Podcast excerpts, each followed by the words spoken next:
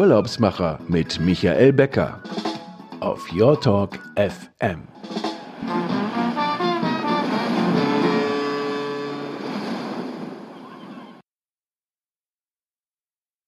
Herzlich willkommen, hier sind die Urlaubsmacher, live auf Your Talk FM. Mein Name ist Michael Becker und Sie hören mich wieder aus unserem kleinen Radiostudio hier in Berlin. Ja, heute wieder Berlin. Leipzig war ja letzte Woche oder vor 14 Tagen mal so ein Test, den wir gemacht haben. Ähm, wer die Sendung gehört oder nachgehört hat im Podcast, der wird gemerkt haben, naja, mit der Qualität, das war ein bisschen schwierig. Ähm, ja, leider hatten sich in die Nähe in der Lobby ähm, zwei, äh, zwei Vertriebler gesetzt, die irgendwie relativ laut telefoniert haben ich glaube, theoretisch könnte man das so raussteuern, dass man sich das Telefon von denen gleich nochmal mit anhören könnte. Aber heute ähm, haben wir wieder unsere gewohnte, doch gute Qualität. Und ich heiße Sie ganz herzlich willkommen und ich habe noch eine Anmerkung. Ähm, Gino hat nun aus Acea sein Rezept äh, bei uns abgeliefert und Sie können es nachlesen auf ähm, dieurlaubsmacher.fm unter dem ähm, Podcast von Gino aus dem Cilento. Und lassen Sie uns wissen, wenn Sie das nachgekocht haben und ähm, es Ihnen geschmeckt hat.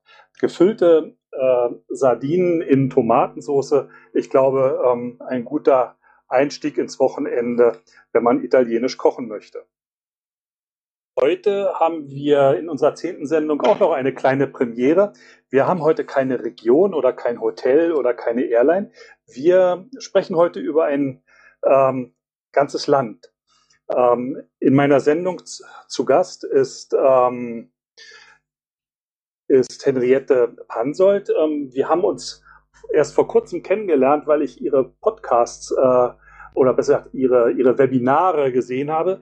Sie ähm, kümmert sich um ja, äh, Marketing und äh, äh, ähm, Pressearbeit, das ganze Außen, die ganze Außenkommunikation des staatlichen Fremdenverkehrsbüros Israels. Und ähm, wir waren uns relativ schnell einig, dass wir gesagt haben, hey, ähm, wir sprechen heute mal über das Land und auch die Veränderung, die es in den letzten Jahren im Bereich Tourismus gab. Und ähm, so heiße ich Sie recht herzlich willkommen in unserer Sendung Die Urlaubsmacher. Herzlich ja. willkommen, Henriette Pansold. Herzlich willkommen, gebe ich zurück und äh, ja, ein herzliches Shalom auch von meiner Seite. Sehr schön. Ich hab, ähm, äh, in, wir haben das auch schon in, in, in der Ankündigung geschrieben. Sie sagen, mein Herz schlägt für Israel. Seit wann ist das denn so bei Ihnen? Äh, seit äh, Anfang der 90er Jahre kann man das eigentlich sagen. Also, und es äh, hat äh, seitdem nicht mehr aufgehört zu schlagen für Israel. Es hat generell nicht aufgehört, gut so, aber auch eben äh, Israel spielt in meinem Herzen nach wie vor eine sehr, sehr große Rolle und äh, habe sozusagen meine, meine Liebe, meine Herzensliebe zu Israel auch zum Beruf gemacht. Ja. Und ähm, hatten Sie vorher schon so Berührung? Ähm, ähm, haben Sie längere Zeit in Israel äh, gelebt? Ja, also ähm, ich habe eigentlich erstmal einen relativ normalen äh, Weg beschritten. Ich habe äh, mein Abitur gemacht. Ich bin nach dem Abitur, wie viele damals, ähm, kurz äh, nach der Wende äh, für ein paar Wochen nach äh, in die USA gegangen, bin zurückgekommen, habe angefangen zu studieren, also alles sehr sehr normal und habe dann während der Studienzeit auf der ITB tatsächlich angefangen zu arbeiten und zwar am Israel-Stand. Und ähm, das Studium war mir nicht ganz so geheuer, war irgendwie nicht so die richtige Wahl für mich und habe dann eigentlich entschieden durch die ITB wenn ich dort Israel in irgendeiner Form präsentiere und informiere über das Land, dann sollte ich es auch selber ein bisschen kennen und habe mich dann für ein Volontärsprogramm entschieden und bin dann tatsächlich für circa anderthalb Jahre nach Israel gegangen, ja. Mhm. Und ähm, das machen Sie jetzt seit 2006 oder? Also den Job, den ich im Moment mache, mache ich seit 2002. Ja. Also wirklich sehr lange, äh, einfach weil wirklich dieses Thema ähm, einfach ja in meinem Herzen schlägt. Ne? Und äh, das ist eben für mich auch eine Form des Luxus, dass man in der Arbeit ein Thema äh, bearbeiten darf, was einem eben auch so sehr am Herzen liegt. Ja. Mhm. Was, was gehört so dazu, um so ein ganzes Land bekannt zu machen? Denn das ist ja sehr vielfältig. Also da, was, was ist so eigentlich so für Sie da die, der, der Anspruch, die Voraussetzung, dass man eben ähm, ein, ein Urlaubsland im Ganzen promoten kann? Ähm, A, man muss es sicherlich sehr gut kennen. Äh, man muss ähm, auch die unterschiedlichen ja, Menschenbilder so ein bisschen kennen und vor allen Dingen aber eben auch das Potenzial muss man erkennen. Ne? Also Israel war viele, viele Jahre ein ganz klassisches Gruppenreiseland, wo also Studienreisen, Pilgerreisen ähm, angeboten wurden, auch sehr, sehr gut angeboten wurden. Also das war sehr, sehr erfolgreich.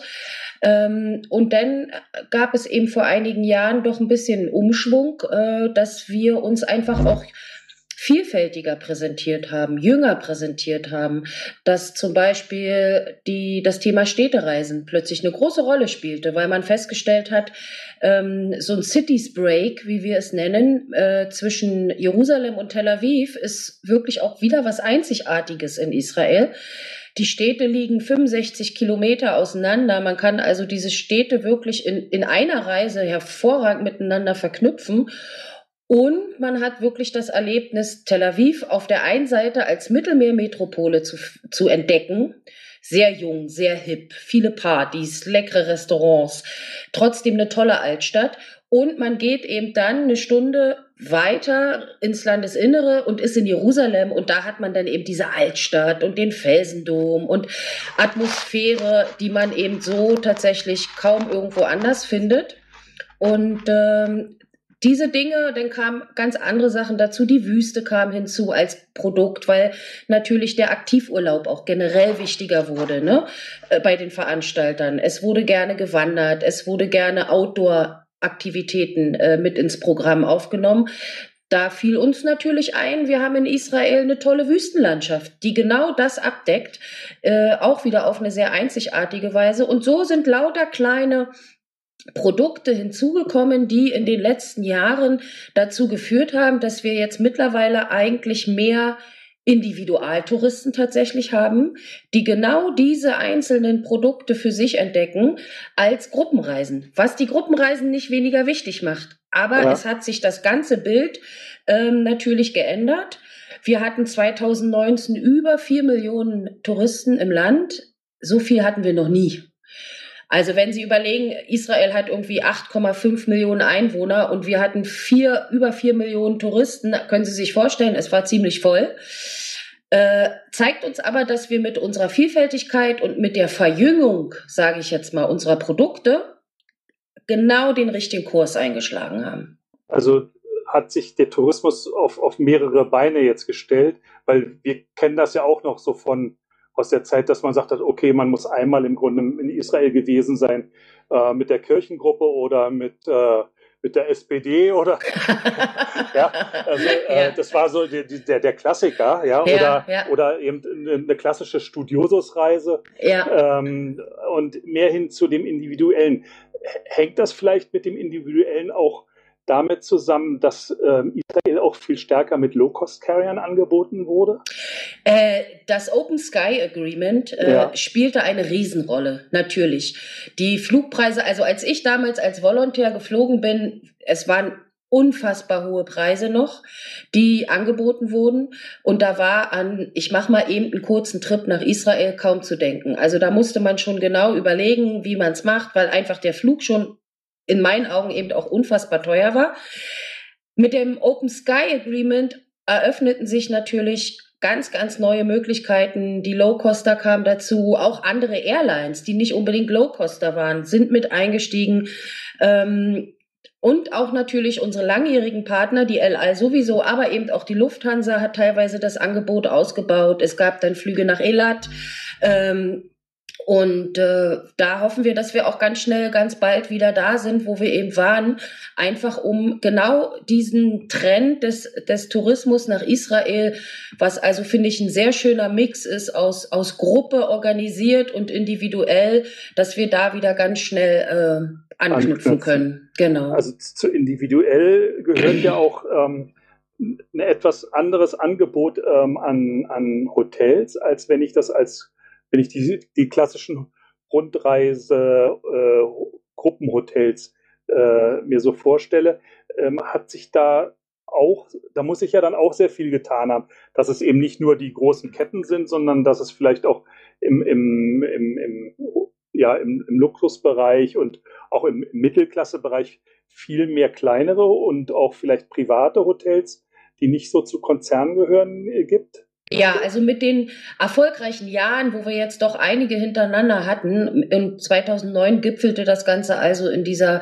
wirklich äh, unfassbaren äh, Zahl von über vier Millionen und auch die ersten beiden Monate von 2020 gingen also schon wieder sehr gut los und hatten schon wieder das von 19 auch äh, äh, übertroffen kommt natürlich dazu, dass dann automatisch sich die ganze Infrastruktur, die touristische Infrastruktur in, im Land selber auch entwickelt, ne? Völlig klar. Und dazu gehören zwangsweise, die Leute müssen ja irgendwo schlafen, natürlich auch die Übernachtungsmöglichkeiten. Das heißt, wir haben äh, zum einen in Israel, wie wahrscheinlich in vielen anderen Regionen, eine sehr, sehr starke Entwicklung der Boutique-Hotelkette. Diese Boutique-Hotelketten haben ähm, immer einfach einen sehr individuellen Charakter, klein, aber fein, gehören teilweise in Israel dann auch zur Luxusklasse, muss man ganz klar sagen, ähm, die aber wirklich dann auch tippitoppi ist, um das jetzt mal so ein bisschen legerer zu sagen. Ja. Also da fehlt es an nichts.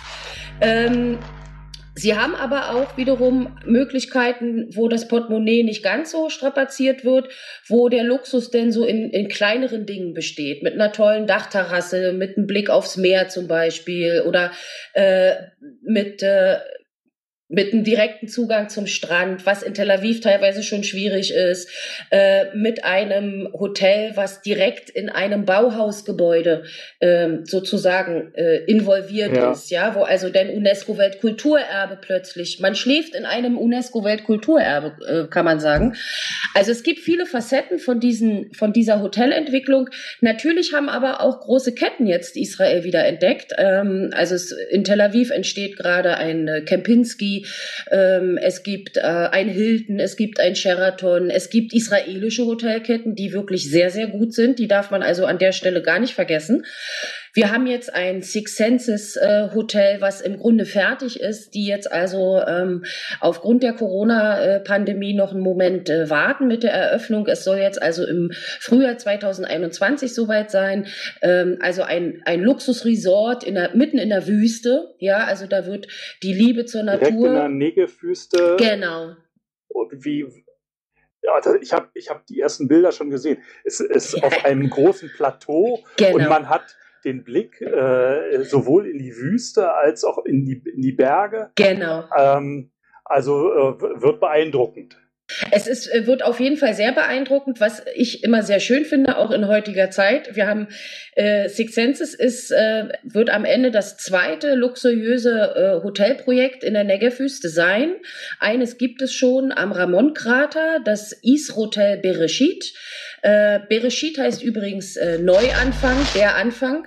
Ähm, und Six Senses wird mit seinem Resort äh, das zweite sein. Und was sehr schön ist in Israel, gerade in der Negev-Wüste, es wird sehr darauf geachtet, dass das alles sehr nachhaltig ist.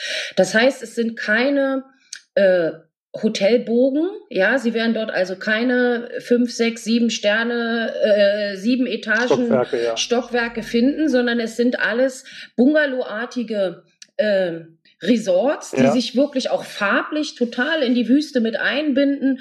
Und ähm, sie haben da also die Möglichkeit, wirklich Luxus pur. Im Grunde werden sie eins mit der Wüste, kann man fast ja. sagen. Und wenn sie Glück haben, äh, haben sie abends auf der Terrasse den Steinbock, der ihnen noch Gute Nacht sagt. Also das hat wirklich alles ähm, sehr, sehr hohen Luxuswert, aber auch, wie gesagt, ist alles sehr auf Nachhaltigkeit und ähm, äh, äh, ja, Liebe zur Natur entwickelt. Ja. Das heißt, da wird es ja auch richtig dunkel, nicht wie bei uns hier in Berlin. Und dann kann man da auch wunderbar ähm, auf seiner Terrasse die Sterne beobachten. Ja, es ist das, wie gesagt, wenn wir über Luxus reden, wo wir uns ja auch kennengelernt ja. haben, ich finde immer, Luxus ist auch für jeden ja ein bisschen was anderes. Ne? Der eine äh, äh achtet drauf, dass eben das Hotel wirklich alles hat, was man irgendwie braucht oder vielleicht auch gar nicht braucht. Und für den anderen ist Luxus eben zum Beispiel so ein Stargazing-Event, ja, mitten ja. in der Wüste oder vielleicht auch mal ein Helikopterflug übers Tote Meer oder ähm, drei Nächte auf einer Yacht oder äh, oder einfach nur das die Dachterrasse auf einem Boutique-Hotel. Richtig, oder ja. einfach nur die Dachterrasse auf einem Boutique-Hotel. Selbst die Übernachtung in einem wirklich wunderschönen Beduinencamp, wo man also einfach nur die Ruhe hat. Ja, ich finde für uns, die gerade, ich bin aus Berlin, man hat immer Lärm und immer Tosen und immer alles ist laut. Und wenn man denn mal da in dieser Wüste sitzt und man sitzt da und man stellt plötzlich fest, man hört gar nichts. Ja, absolute Stille das ist dann auch Luxus. Ja. ja? Und also von daher, äh, so diese Luxusfacetten, die man sich vielleicht für jeden selber individuell ähm, äh, aussucht, die sind alle irgendwie da. Man kann die verknüpfen, man kann die äh, intensivieren, man kann die kombinieren. Also es ist egal, was man selber für Luxus empfindet, äh, als Luxus empfindet, ist, äh, ist da wirklich das Angebot riesig. Wenn, wenn jetzt die Gäste sagen, ähm, naja, ich bin ja da direkt in der Wüste, äh, was, was äh, besteht an Ausflugs- oder an Aktivitätsprogrammen? Also, äh, Sie müssen ja davon ausgehen, Israel selber ist ein sehr, sehr kleines Land. Äh, wir sagen immer gerne, es ist so klein, schrägstrich groß wie Hessen. Das heißt, wir bewegen uns auf, also auf äh, äh, äh auf der Fläche, die wirklich überschaubar ist. Die längste Strecke, die man in Israel äh, zurücklegt, vom Norden nach Süden, sind ungefähr fünf bis sechs Stunden.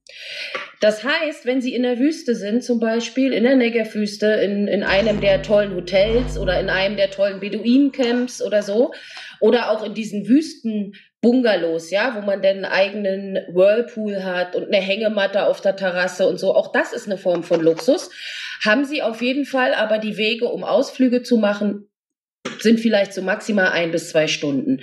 Also von da, wo zum Beispiel ähm, das Bereshit Hotel steht, äh, brauchen Sie ungefähr zwei Stunden nach Jerusalem. Ja, also Zweieinhalb. Also viele Tagesausflugsmöglichkeiten. Genau. Bis hin zum, auch zum Badeurlaub. Genau, zum ja. Toten Meer auf ja. jeden Fall. In den Süden geht es dann weiter nach Elat. Da sind Sie dann am Roten Meer. Da können Sie dann noch mit Delfinen schwimmen äh, und können da, also im Grunde ist das auch wieder so eine ja. Luxusvariante, dass viele sagen, das möchte ich einmal im Leben machen und muss jetzt nicht unbedingt in die USA, weil es doch recht weit ist. Da fliegen sie dann eben einfach mal nur vier Stunden und können ja. das dann in, in Elat machen.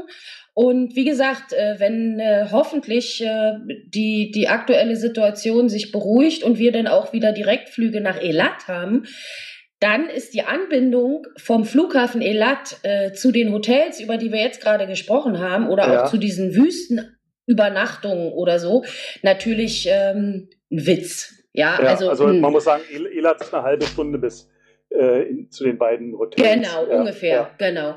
Ne? Und also das sind so, ähm, wir haben den Flughafen in Tel Aviv, wir haben den Flughafen in Elat äh, und im Grunde äh, kann sich da selber jeder überlegen, ob er lieber mit dem Auto, Mietwagen reisen sind in Israel auch extrem im Kommen, ja. Also da, ich, ich persönlich habe es nie anders gemacht. Ich war immer mit dem Mietwagen unterwegs. Äh, und man kann dann natürlich mit dem Mietwagen einfach auch äh, bis runter in die Wüste auch noch tolle Dinge sich anschauen. Oder man nimmt eben den direkten Weg und fliegt nach Elat und hat dann eben den kurzen Transfer zum Hotel. Das ist äh, jedem selbst überlassen. Aber die, die Größe beziehungsweise die überschaubare Größe des Landes macht unheimlich viel möglich. Ja, ja. Wenn, wenn wir jetzt mal bei den äh, Mietwagen-Rundreisen sind, ähm, Israel steht ja auch für eine ähm, sehr angesagte Küche. Oh ja. Ähm, wir sehen das ja auch in, in, in Berlin. Ähm, seit Jahren gibt es das äh, Neni im Bikini-Haus und mhm. ähm, das, äh, das allseits geliebte israelische Frühstück im, im, im Benedikt in der ja, Umlandstraße. Genau, genau. Ähm, wenn ich jetzt unterwegs bin mit dem Mietwagen, dann kann ich auch, gibt es auch ganz viele Restaurants und so unterwegs, dass die Mietwagen-Urlauber ähm, dann eben auch ähm, genau das landestypische Essen ähm, dann auch haben. Also verhungern tut in Israel tatsächlich niemand. Ja, also mein Mann ist ein sehr großer, in alle Richtungen großer Mann und legt also sehr viel Wert auf Essen und es muss schmecken und es, muss gut sein. und der im Grunde die, die Quintessenz des Ganzen ist, er liebt Israel. Einfach weil dort kulinarisch so viel los ist. Wir haben natürlich durch diese multikulturelle Zusammensetzung der Bevölkerung haben wir einen riesigen Rezepttopf, wo also die Oma aus Russland und der Opa aus Argentinien und der Onkel aus äh, Thailand und alle schmeißen irgendwie ihre Rezepte in einen Topf und da kommen kulinarische Dinge raus, die also wirklich unfassbar lecker sind.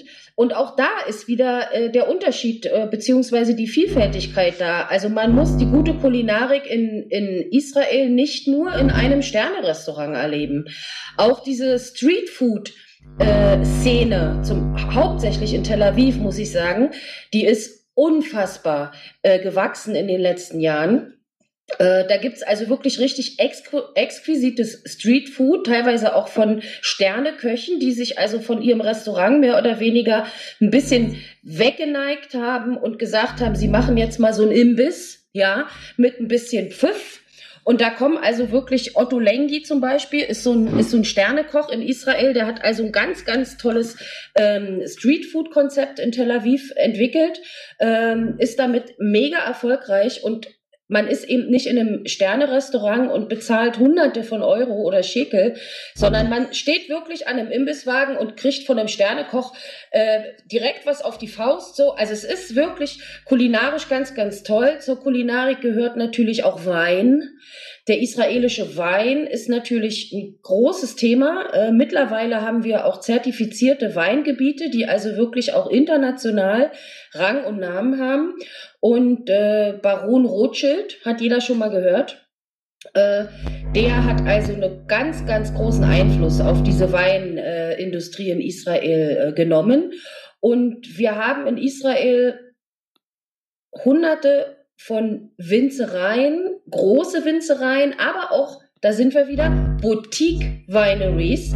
Und alle bieten irgendwie auch den Besuch an, eine Verkostung an.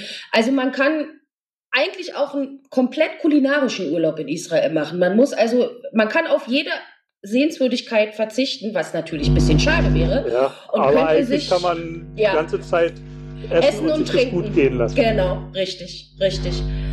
Und man muss auch eins dazu sagen, Tel Aviv zum Beispiel und damit ganz Israel, weil Israel ist ja nicht groß, haben wir gelernt, äh, in der veganen Szene sind die ganz weit vorne. Tel Aviv ah, ist, ja. die, ist die vegane Hauptstadt weltweit eigentlich. Es gibt also keine Stadt, wo so viele vegane Restaurants und Imbisse und so existieren wie in Tel Aviv und so dass also auch für alle, die eben eher in die vegetarische, in die vegane Ecke äh, laufen wollen, können sich also in Tel Aviv ähm, da wirklich im Paradies äh, wiederfinden. Ähm, lassen Sie uns mal nochmal auf, äh, auf Einreise und äh, Anreise kommen. Das fiel mir heute Morgen so ein, als ich Nachrichten hörte und äh, äh, gehört habe, dass ja heute Alba Berlin gegen Maccabi Tel Aviv spielt. Ja. Und ähm, die dürfen jetzt ja durch eine äh, Sonderregelung ähm, der Regierung ja. durften die einreisen. Ja. Im Moment ist das ja mit der Einreise nicht möglich. Ähm, und dann habe ich so drüber nachgedacht, na, dass viele Freunde und auch Kunden immer gesagt haben, ja, Israel äh, ist sehr schön, aber die Anreise, die ist immer ein bisschen kompliziert und ein bisschen tricky und es kostet viel Zeit. Ähm, ist das äh, heute, also gehen wir mal jetzt unter normalen Einreisebedingungen, mhm. ähm, ist das heute immer noch so oder ähm, muss man äh, sagen, das hat sich auch verändert, es, es äh, geht schneller und ähm, geradliniger? Also ich habe ja die letzten 25 Jahre sozusagen die Etappen der Einreiseprozedere wirklich Schritt für Schritt selber durchlebt und äh, gehöre da also genau in die, in die ähm, Menschengruppe, egal jetzt mal, ob ich äh, für das Verkehrsbüro arbeite oder nicht, da machen also auch die Israelis bei der Einreise gar keinen Unterschied, ähm, so dass ich sagen kann, es ist viel, viel einfacher geworden. Ähm, also zum einen ist es so, dass an den äh, Flughäfen sind, hat sich das ganze Prozedere geändert. Es ist viel effektiver geworden. Man hat man sagt zwar immer, man muss diese drei Stunden vor Abflug da sein. Ähm, vor allen Dingen auch beim Rückflug aus Tel Aviv oder aus Elat nach Deutschland. Allerdings, damals war tatsächlich der Grund, dass die Sicherheitskontrollen, dieses Interview, diese Kofferkontrolle, alles so sehr lange gedauert hat. Heute ist eigentlich der Grund, warum ich es tatsächlich empfehle, weil es ist gar nicht mehr unbedingt nötig. Ja, also auch zwei Stunden würden reichen, weil einfach dieses ganze Prozedere wirklich sehr, sehr viel besser geworden ist. Ich empfehle die drei Stunden eigentlich nur noch, weil eben in den vergangenen Jahren der Tourismus so angestiegen ist. Dieser Flughafen war immer voll. Das heißt, wenn Sie drei Stunden vorher da sind, sind Sie im Grunde einer der ersten, die durch diese vereinfachte Prozedere durchgeht. Und sie sind dann, haben dann ganz viel Zeit zwar noch, sicherlich so zwei Stunden, äh, zweieinhalb Stunden, bis denn der Flieger geht. Wiederum als Frau kann ich sagen, der Duty-Free-Bereich im Tel Aviv Airport ist sensationell.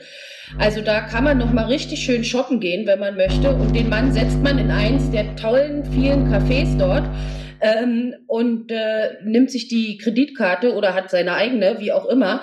Äh, und deswegen empfehle ich eigentlich dieses frühe Dasein, nicht wegen dem Duty-Free-Shop, sondern einfach, weil wirklich das Anstehen und zwar ja. einfach, weil es voll ist. Ähm, das kann man umgehen. Wenn Sie erst zwei Stunden vorher kommen, dann sind wirklich es, es, es ist einfach wirklich eine Frage der, der Massen, die denn da stehen, äh, die eben fliegen wollen. Mhm. Ja. Also ähm, das, das Reisewachstum hat also auch in Tel Aviv den Flughafen überrollt, so wie in Berlin. Es befindet sich tatsächlich ein neuer Terminal im Bau. Also es wird ja. der Tel Aviv Flughafen soll erweitert werden. Ähm, der Elat Flughafen ist tatsächlich in der geplanten Zeit, ich glaube, es waren ein halbes Jahr länger als geplant, entstanden, also nicht so problematisch wie bei uns in Berlin, so dass ich eigentlich hoffe, dass vielleicht auch der Terminal in Tel Aviv äh, denn rechtzeitig äh, aufmacht und dann denken wir, wird sich das auch bisschen entzerren, aber im Moment für uns natürlich sehr schön zu sehen, wie viele Leute gerne nach Israel kommen, ähm, ist es tatsächlich so, dass dadurch eben einfach das Anstehen in der Schlange äh, und weniger die Sicherheitsproblematik eine Rolle spielt. Ja, also können wir, wir können festhalten, äh, Israel ähm, hat sich eigentlich bis Februar diesen Jahres ähm, fantastisch entwickelt in Richtung auch Individualtourismus. Ja. Ähm, ist ein Reiseland für Städtetrips und ähm, Autorundreisen geworden. Und wer das Abenteuer sucht, der geht auf Wanderschaft. Genau, bisschen in die Wüste. Ja, und ähm, wer ähm, das schöne Leben sucht, der geht äh, in die Streetfood ähm, Szene nach Tel Aviv, nach Tel genau, genau. Und lässt es sich da gut gehen und macht dann genau. noch eine kleine Weinrundreise. Genau. Also äh, hört sich eigentlich alles sehr gut an. Ähm, äh, dann können wir nur sagen, wir hoffen, dass es bald wieder richtig losgeht. Ja, das hoffen wir auch. Und richtig losgehen ist eigentlich mein Stichwort für die Abschlussfrage die ich meinen Gästen immer stelle. Wo geht ja. bei Ihnen die nächste Reise hin? Nach Israel. Ich vermisse es wirklich so sehr. Ich vermisse Tel Aviv. Ich vermisse den Strand. Ich vermisse einfach auch die Menschen. Ja, und äh, es wird wohl Israel werden. Auch wenn meine Eltern immer die Hände über dem Kopf zusammenschlagen, weil sie sagen, es gibt doch noch was anderes auf dieser Welt. Aber wenn es jetzt um die Frage geht, nach dieser schweren Zeit mit Pandemie und Corona, wo es als erstes hingeht, es wird wohl Israel werden. So sieht's doch aus. So sieht's aus. Das ja. ist doch schön. Bevor wir uns verabschieden, noch ein paar äh, äh, Anmerkungen an unsere Zuhörer. Ähm, ich möchte Ihnen nicht nur danken, dass Sie heute wieder dabei waren und darauf hinweisen, dass wir in 14 Tagen mit äh, einem neuen Thema kommen. Wir werden uns das erste Mal dann mit dem Thema ähm, Schiffen ähm, beschäftigen. Wir haben als Gast Andrea Händel von der Reederei Pendant. Ähm, sehr schöne Schiffe, kleine ähm, Luxusjachten unter ähm, französischem Management. Ähm, sie wird uns sicherlich viel erzählen, wo man mit den Pendant-Schiffen überall hinfahren kann und was es so alles zu entdecken gibt in der Welt äh, mit Pendant. Und ja, bei uns ging es natürlich auch wie schon vor der Sommerpause äh, gesagt, äh, auch technisch weiter. Sie können unsere Sendung jetzt auch äh, als Podcast abonnieren auf Apple, Google und Spotify. Ähm, wir würden uns freuen, wenn Sie das Ihren Freunden und Bekannten empfehlen und wir äh, für die Zukunft ganz viele Abonnenten bekommen und äh, jeder unsere Sendung dann ganz entspannt nochmal nachhören kann. Die nächste Sendung also dann am 16. Oktober, äh, wenn es dann wieder heißt, die Urlaubsmacher, der Travel Talk auf Your Talk FM und im Podcast.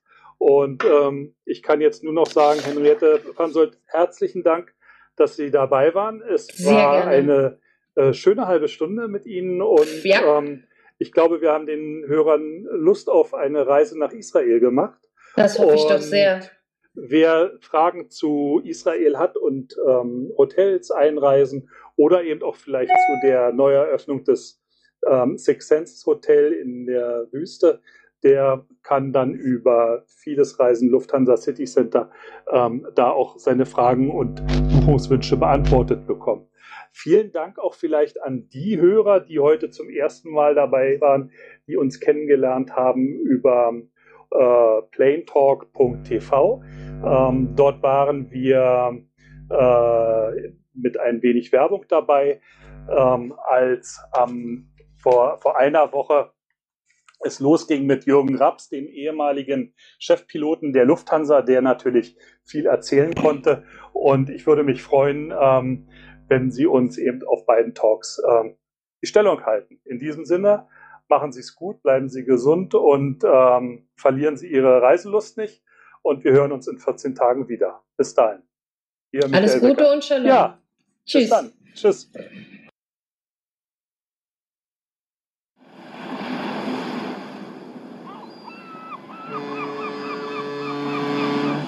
Urlaubsmacher mit Michael Becker auf Your Talk FM.